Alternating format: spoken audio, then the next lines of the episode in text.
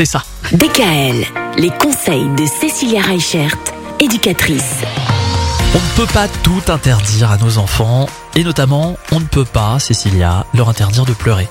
Eh oui, et pourtant, combien de fois on entend encore C'est un garçon, il n'a pas le droit de pleurer, ou euh, il a grandi maintenant, hein. c'est un bonhomme, hein. il faut qu'il se forge un petit peu. hein.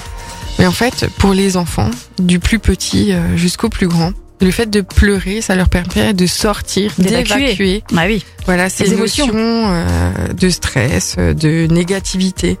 En fait, ce qui va être important, et euh, le livre de Isabelle Filiosa qui s'appelle Au cœur des émotions de l'enfant explique bien justement cette importance des émotions guérissantes en fait.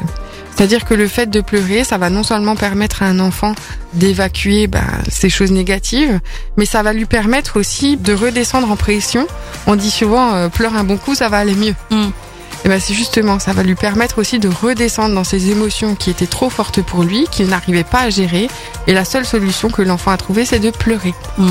Parce que justement, mettre des mots sur les émotions, on sait que c'est très compliqué pour les enfants. Donc le fait d'interdire à un enfant de pleurer, bah c'est juste euh, inhumain parce que qui n'a jamais pleuré?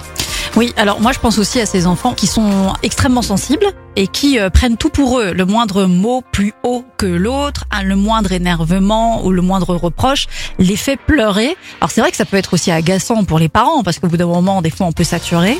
Comment est-ce qu'on fait pour ne pas s'énerver avec ces enfants qui ont tendance à pleurer ou même comment on les aide à ne pas pleurer aussi facilement peut-être et à gérer autrement leurs émotions? Bah justement, on va les guider, les guider en verbalisant qu'est-ce qu'ils ressentent et comment est-ce qu'ils ressentent les choses, et leur proposer d'autres solutions pour vider leur trop plein d'émotions. Mhm. Et dans les solutions, par exemple, pour vider le trop plein d'émotions, on peut avoir des boules à paillettes, on peut avoir de la méditation, on peut avoir de la cohérence cardiaque. Il y a plein de choses qui vont aider les enfants à mieux maîtriser leurs émotions. Ok. Merci Cécilia. Demain, on va parler de l'autorité. Être euh, autoritaire ou avoir de l'autorité, c'est pas tout à fait la même C'est chose. carrément pas pareil. Ouais. Pas du tout. Parle de ça demain. Retrouvez l'ensemble des conseils de DKL sur notre site internet et l'ensemble des plateformes de podcast.